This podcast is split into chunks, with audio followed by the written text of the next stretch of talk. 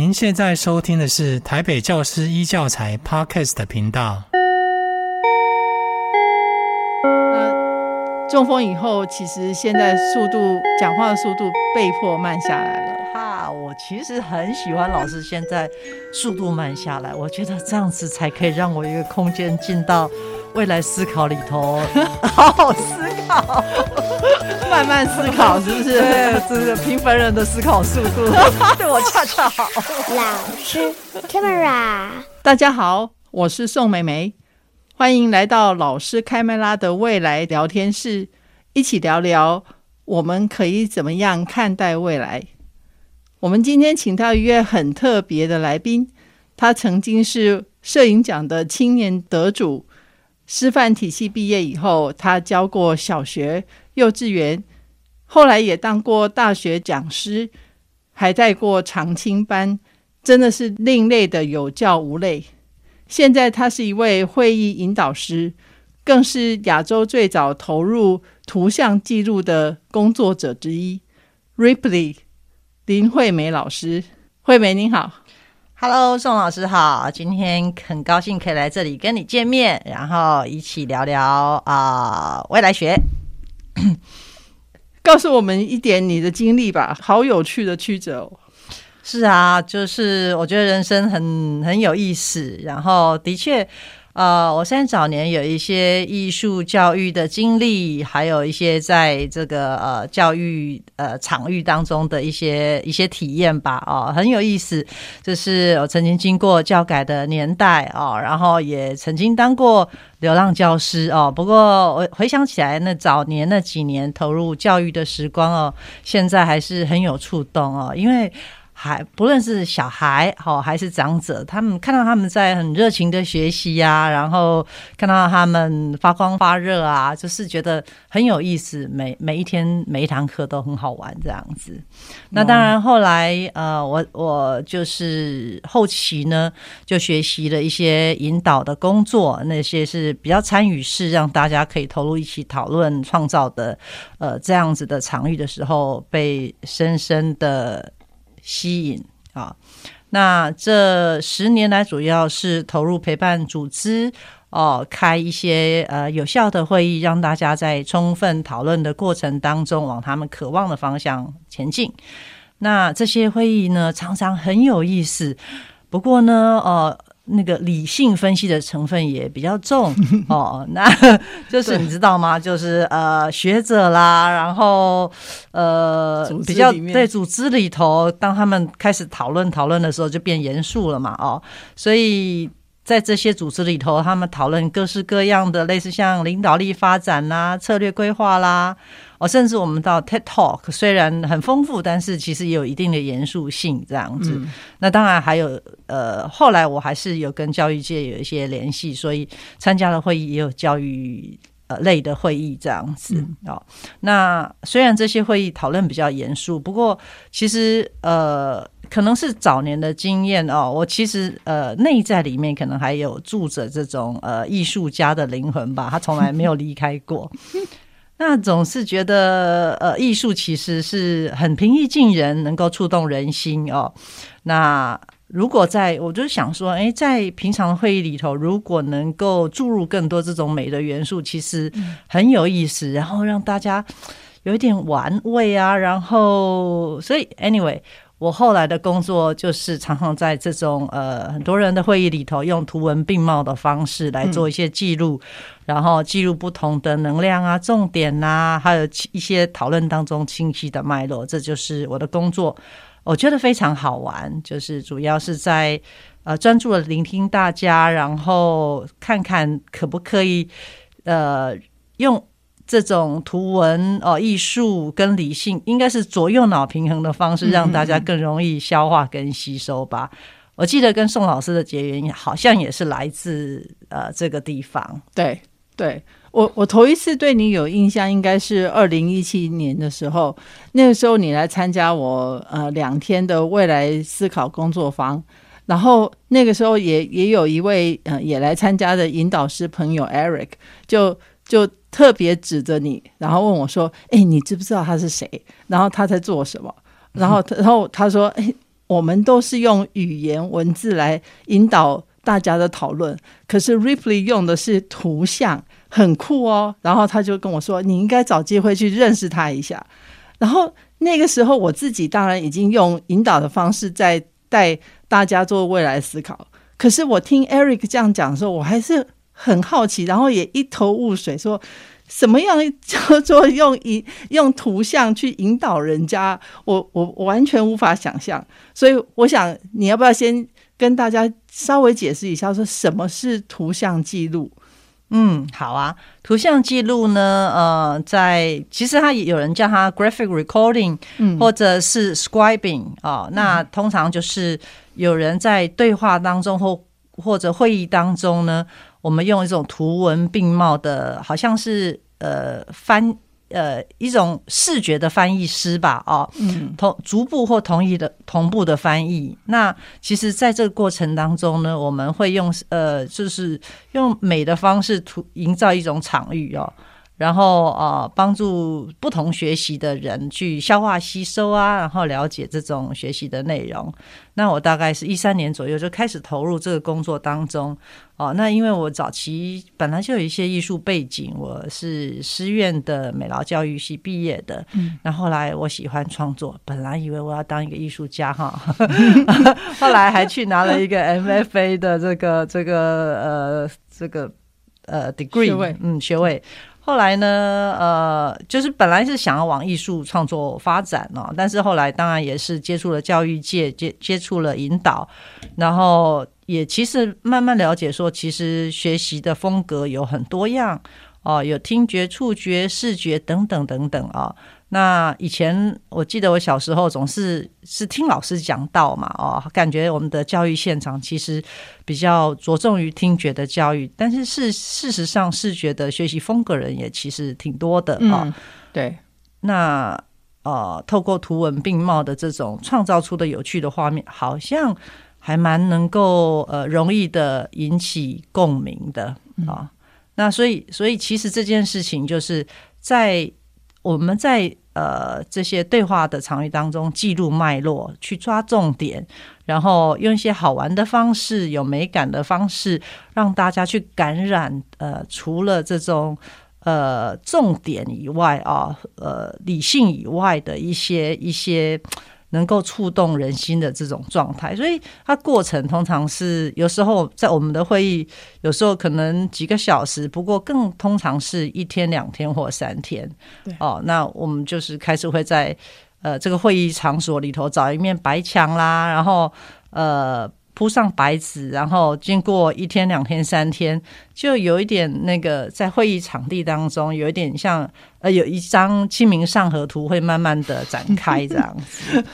嗯，那 anyway 就是所以在会议就是严肃的会议当中的这种休息时段，会有很多参与者啊，就会来这边欣赏图啊，然后也会看到他们刚刚讲到的、提到的一些。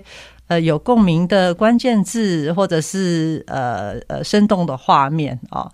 那我我的感觉是，其实人的记忆都是有限的哦，不论讨论的东西有多么重要哦，但是经过一段时间以后，其实容易忘记啊。哦嗯、但是如果特别是长的会议里头有这些脉络记录下来时候，其实人可以。呃，回过头来，在这个在这个画面当中，再去重新思考，或者是做一些建构、思考或建构这样子，那其实有可能会建构出一个新的样貌出来哦。那所以，anyway，我我就是希望。呃，我们这个工作好像提供一个呃一个界面啊、哦，有一个有趣的这种创造一个美感捕捉的场域哦，让不同速度的思考者可以在这个过程当中呢，可以呃延续他们刚刚的思考跟对话，嗯，那就是一个陪伴嘛，就是搭一个桥梁，让大家可以彼此听见、彼此了解这样子。嗯，对对，那。嗯希望是好玩的，我觉得其实刚刚讲了那么多严肃的，就是好玩就好。我觉得是我，我觉得那绝对是很好玩的。我记得我们第一次正式的合作是在高中优质化十周年的那个研讨会的工作坊里面，那个时候我们找了呃教育界还有产官学界的很多不一样的人一起来思考台湾的教育可以有什么样子的未来。然后当然那个时候就邀请你来协助做图像记录。我觉得我看到的就是那天在场地看到的，就是你刚刚在描述的那个样子。好多人，好多人一直看到那个很漂亮的图案开始出现，然后觉得好新鲜哦。然后在过程中，大大家都集在一起，然后对他呃发出一种惊叹吗？说啊。这个就是我我们刚才讨论出来的。然后原来一原本一个比较严肃的，而且又严谨的会议里面，在你的手里就变成一个很美的图像，就跟变魔术一样，就被变出来了。然后我我可以看到那个学员们大家的那种惊喜嘛，跟那种我觉得他们是被 pampered。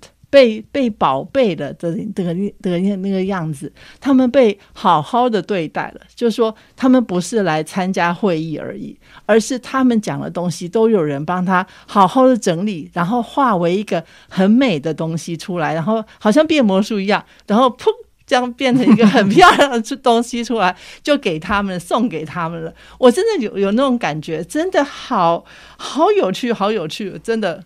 嗯，OK，对，我们有点像是那个严肃会议跟课堂当中的艺人哦，在上面表演。对，可是我觉得未来思考尤其需要这个，因为其实，在未来思考的过程里面，我们其实一直很吃的很重的，就是未来图像这件事情。我们希望大家能够，呃，一组一组的也好，一个人一个人也好，都可以开始有一种。呃，图像的东西在他脑脑袋里面，然后开始把它描绘出来，然后大家通常都都会说啊，我画不出来，我我做不出来，没关系，你写出来也可以。可是很有趣的是，写出来很很容易就变得很流于形式，就是很容易就把那个很八股的东西套进来用。然后，可是当你要要能够画出来，必须要有那个很仔细的东西，那。那个东西就他们就常常很容易不肯逼自己想出来那个东西，然后当我觉得有呃那个图像记录师在旁边做这个记录的时候，就会问他们说：“你刚才讲的是这样吗？”那他们就自己知道说：“哎，没有没有，这里再多一点那个东西，然后这里再少一点什么东西。”哦，不是，我我我我讲的不是这个，是另外一个那种整个。场子就帮助那些参与的人，他们可以呃融合出一个他们真正的图像出来。我觉得那个在未来思考是很重要的一件事情，所以我每次都很喜欢说：“诶，有人有人如果可以呃做这件事的话，那真是太高兴了，那真的是我求之不得的。”这个在未来思考的课程上面啊，其实我们常在想说，哎，那个过年的时候总会想明年的愿望是什么啊？嗯、然后呃，未来思考更是好像我们在不同的议题当中会去想说，哎，那这件事情如果发生的，我们渴望的那个样貌是什么啊？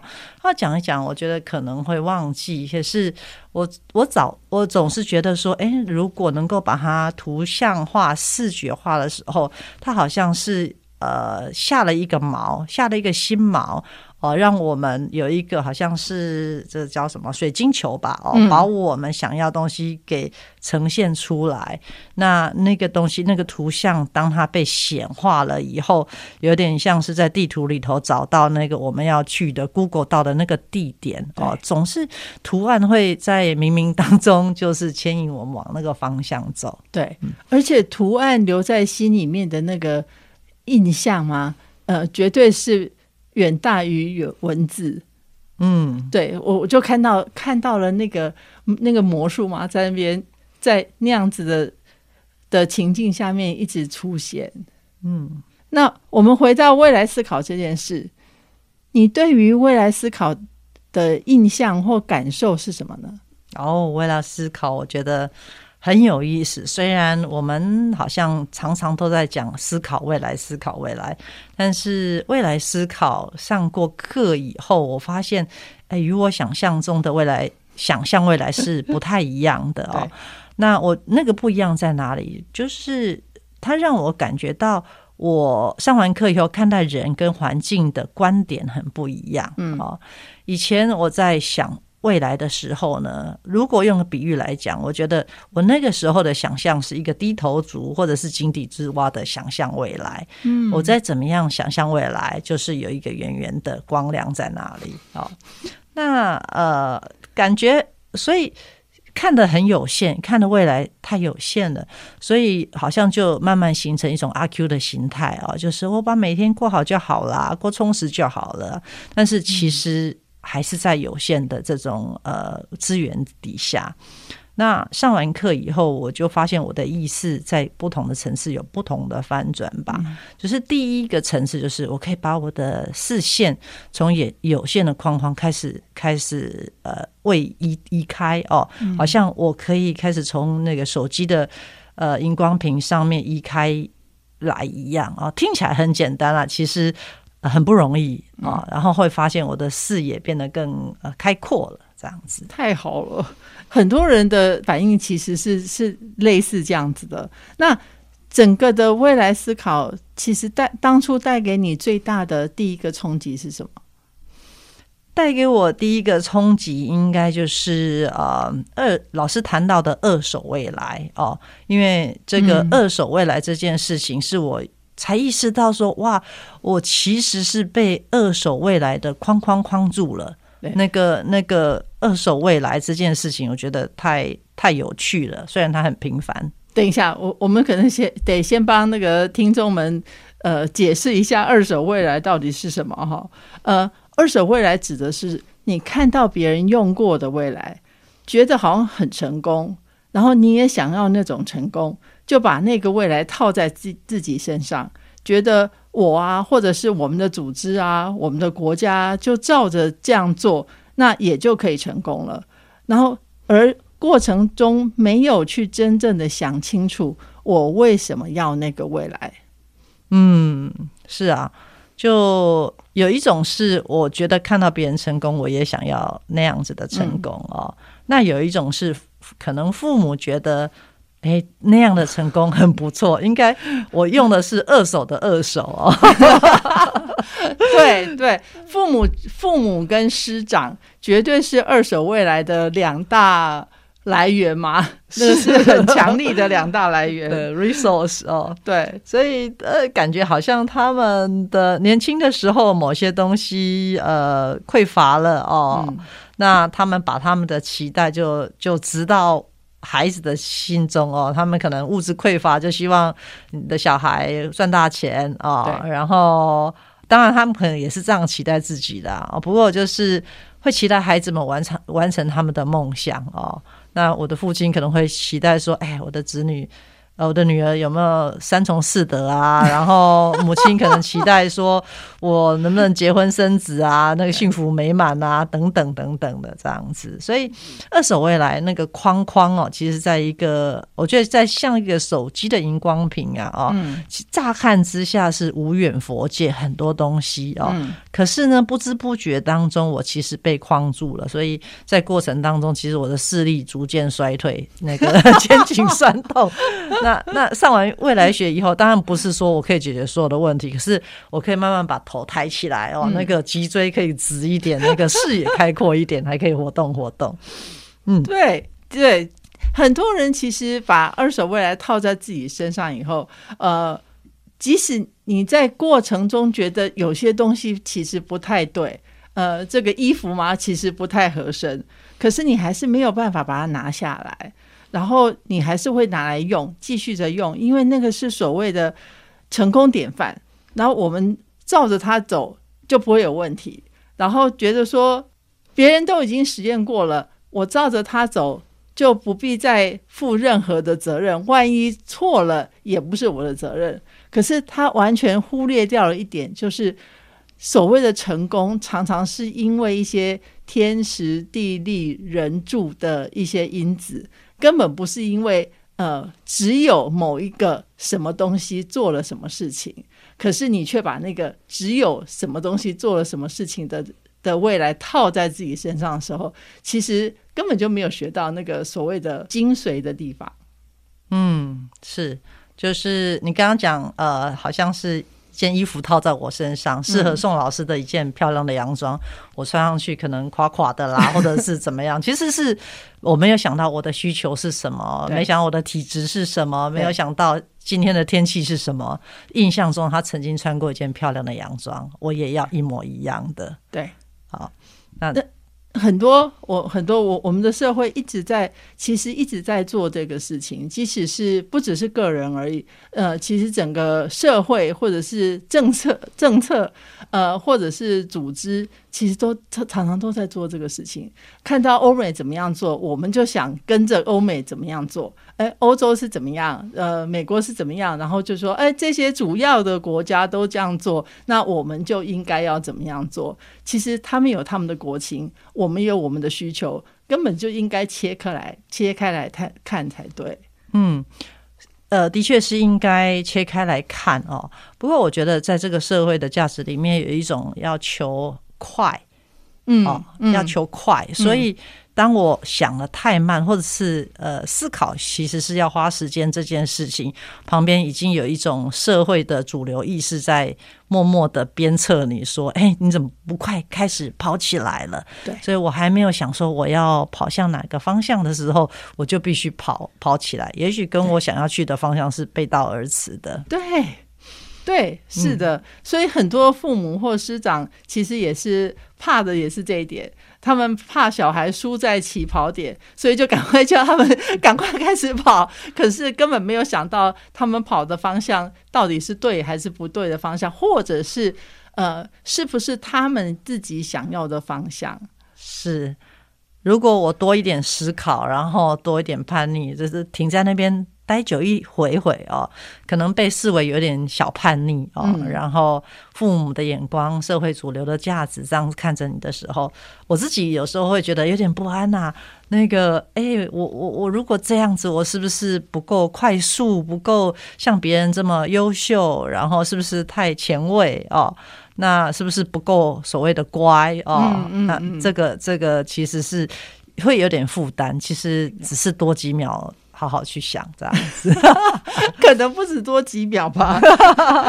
是，是社会上的传统，其实给了我们很多很多的二手会来的负担。呃，比如说读很高的学位就叫做成功，然后赚很多的钱就叫做成功。呃，买房子、买名车就叫做成功。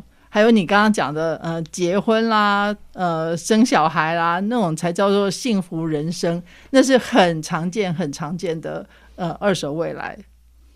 嗯，好，呃，对啊，就是其实那个二手未来，在那种。主流的意识下，我自己可能会觉得，我跟主流的意识不同的时候，感觉我好像要当自己，必须要去冒个险，去挑战主流意识，嗯，才有机会争取自己想要的这种生活的样貌。这样子，虽然自己可能也不知道那种呃。自己要的是什么哦？那但是在寻找的过程，其实我觉得会会被挑战的哦。嗯，因为其实社会瞬息万变，有时候我在想说，我想要这样子，可是等我走到那里的时候，我想要的样子可能又改变了。对，但是旁边人会说：“那你别人都成功了，别人都怎么样了？你你怎么还在这里？”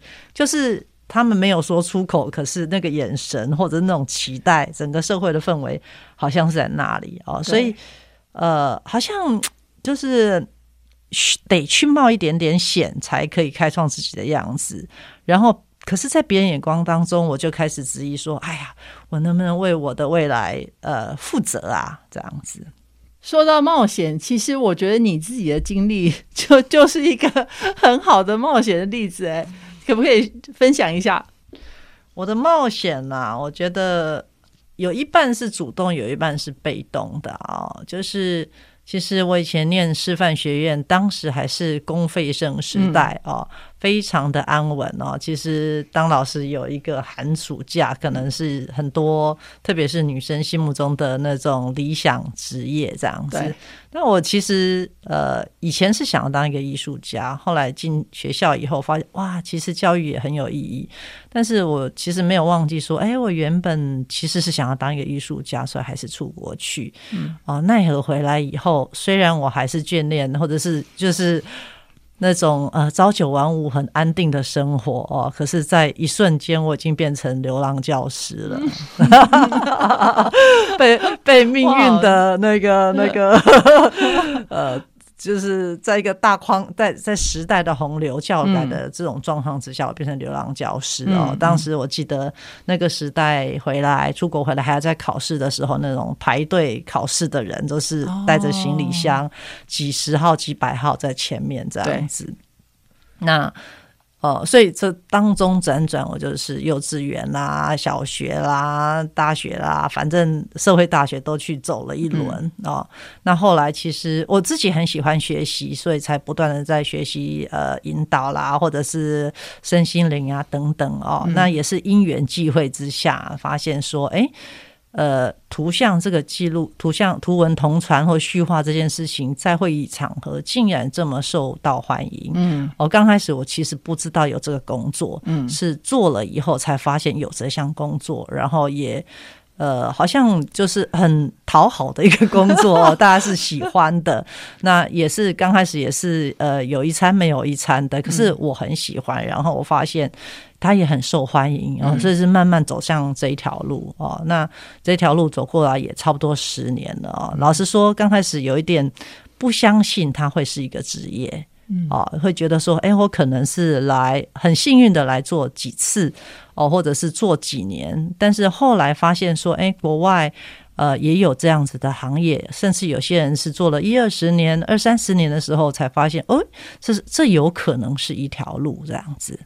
那我其实很。觉得我自己很幸运，因为走在这条路上面，我可以不断的学习，参加不同的课，然后我也可以玩艺术，然后也可以呃一直做引导，就是这种有意义的对，在这个有意义对话场合里面工作。我觉得那个是好像我的天分加上我的机运，加上刚好别人需要，所以这个是 啊，我觉得老天爷 的帮忙吧，的眷顾啊，这是一件事情。那呀。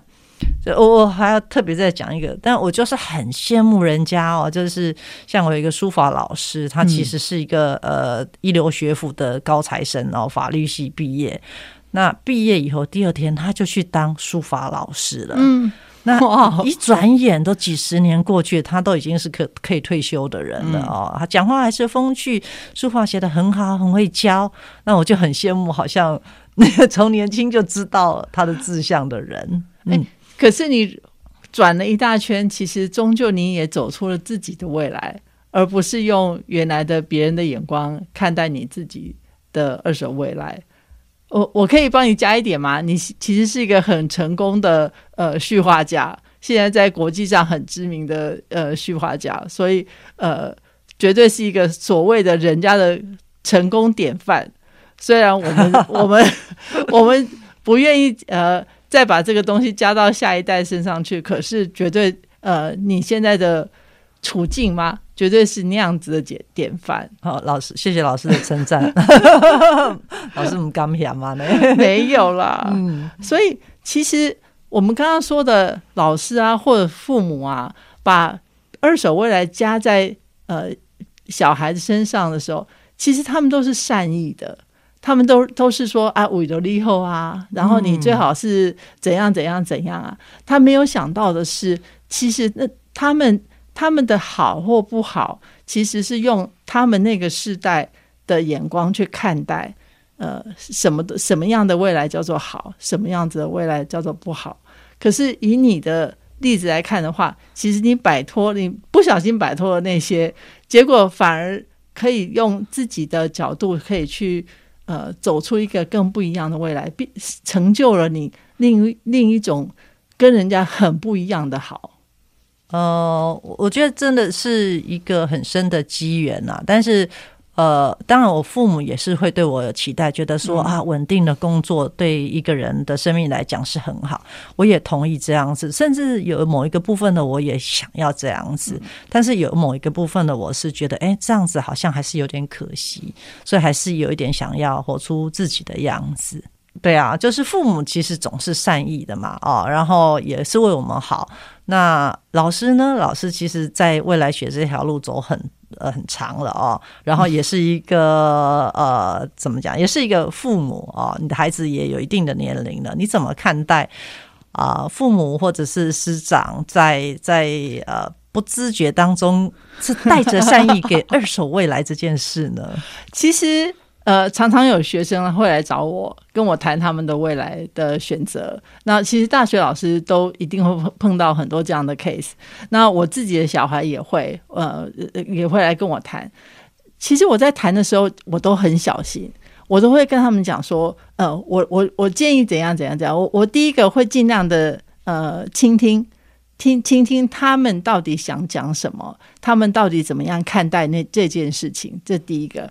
那第二个，等到我要讲我的看法的时候呢，我都会讲，然后讲完以后，我就会说：可是这是我这一代的的看法，这是我有我的偏见，我有我的盲点，所以你可以不要呃完全，你你可以不要接受我的观点。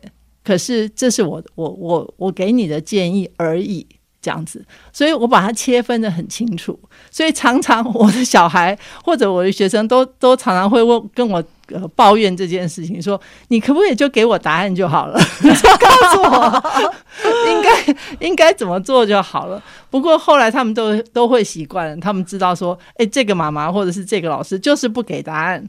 呃，就是不给一个所谓的什么叫做比较好的答案，是，就是的确，如果我能够照做，这是对生活好像是简单多了。虽然呃之后可能会后悔，但是总是可以责怪别人，不用自己负责。是是，就是就是我们刚才讲的说，嗯、你用了二手未来，好像就不自己不用负责了。这个某种程度来讲是一种。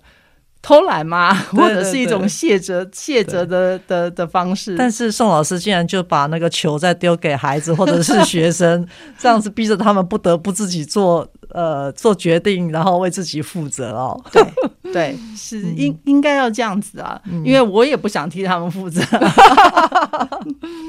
更重要的是，我们其实没有人知道未来什么才叫好。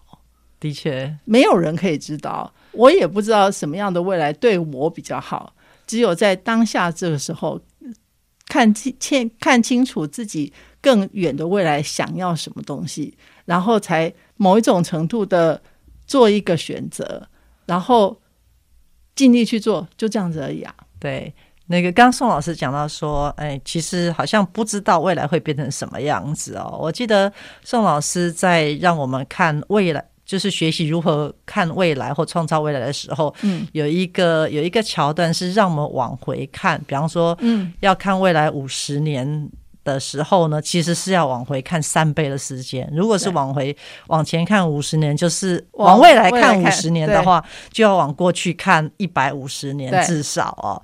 那那个体验，那个体验去探究研究那个历史是怎么转折的，那个呃。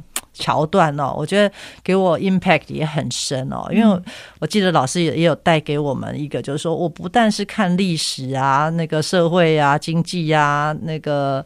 呃，科技有什么转折？医医学教育有什么东西？在那个背后，大家发生那些事情的背后，其实是有一个呃生命的价值观、时代大时代的价值观在里头。对，那因为可以往往往过去看了一百五十年，才发现说啊，其实在这一百五十年或者更长的时间里头，人类或这一个地区或者台湾这个地区的人的价值观，其实是在做转换的。对，那我才发现说，啊，其实未来也可以转换，因为其实我们过去已经有一些松动，有一些改变了哦。那所以往未来的话，我何必要局限自己，或是局限我的朋友啊、孩子啊等等的？对，这个对我来讲很有帮助。谢谢，谢谢，很高兴知道。呃，这个的确是我在台湾的教的这几年的时候。呃，感受到了很深的一点。我当然在世界各地带未来思考的时候，都会讲到二手未来。但是我觉得它的反响嘛，在呃亚洲，特别是在东亚这个地方的反响特别特别的重，怎么说？特别的强，应该这样说。呃，就是我们大部分来上过课以后，或者是呃呃来过工作坊以后，他们的人都会说：“我回去要跟我的孩子重重新探讨一下他们的未来是什么。”嗯，大家都会有一，大家有上了年纪的人都会这样子做这样的反思，就是大家会意识到说：“哎，我我原来给了我孩子我的二手未来。”嗯，老师说到东亚是指呃台湾，也有包括台湾以外的其他国家吗？日本啊、韩国啊、中国也会啊，都是这样 子，都都是这样子，很强。那呃，包括被被这些文化吗？呃，或者是儒家文化给影响的一些地区，像呃越南也会啊，呃蒙古也多少也会啊，等等。呃，我觉得这个这个前置吗是有点。无远弗届的，我觉得是这样子。呃，虽然欧洲、美国也会有这样子的情形，可是真的力道比较弱，呃，真的是在亚洲强很多。所以，我们怎么样不要再把我们自己的二手未来再转给我们的下一代？可是，不代表我们不能给他们呃建议或忠告，呃，只是要把这两个切割开来，这样。长辈们也可以把自己的观点跟忠告给孩子们啊，或者是晚辈们，但是呢，呃，同时也开放一个空间给他们去做。呃，知情的选择，就是他知道我们的经验，可是也知道他们有一些自由的空间。我们呃，其实是允许他们做自己的选择，甚至鼓励他们做自己的选择哦。然后，但是父母仍然能够参与孩子的生命探索之旅，然后还是在一旁支持他们、爱他们。没错，没错，父母在要需要做的是站在一旁，然后等到他们。不管是失败了，还是挫折了，还是呃成功了，呃，都在那边呃帮他们加油。这个是父母可以做的。对，那个陪伴，我觉得那个价值是很高的，而不是掌控这样子。没错，刚才你讲到的价值观，呃，就是说拉高自己的视野，去观察长时间的这种历史演化的过程，去观察。社会的价值观演化的过程，其实对我很有帮助，因为、嗯、因为我的视野拉高了，我可以看得更广，看到哦价值观的变动，我也可以、嗯、呃有弹性的去松动我自己。然后当我要做改变或给空间的时候，我其实是要从价值观上面开始去做一些调整的。没错，那那就是一个很自在，让你自己很自在的做一个。面对变动的这件事情的一个转折，你不会再一直希望说事情是固定的，事情是不变的。你知道它本来就应该有变化。然后我们我们也许应该另外做一集来谈谈谈这件事情。哦，绝对，我们都知道会变化，可是我们又想要走安全牌，所以这个值。的确值得，就是好好的讨论。对，我们应该来做一集来来讨论这个呃这个概念。好，Ripley，真的很高兴今天你能能来跟我们一起谈一谈未来思考，还有它带给你的一些冲击跟想法。我很高兴，呃，你可以来跟我们谈谈图像这件事情，可以在我们的每一个人的人生里面、生活里面，可以扮演什么样的角色。如果还没有看过图像记录的朋友们，我其实很鼓励大家可以去搜寻一下图像记录的相关的东西来看。今天很高兴 Ripley 来跟我们谈谈，除了图像记录以外，还有你自己的冒险，然后你对于二手未来所带给你更高一层的想法。谢谢你，谢谢宋老师。在未来思考里，我觉得。我是被历史接受的，然后我也可以更好好的玩一玩这样子。谢谢宋老师，谢谢。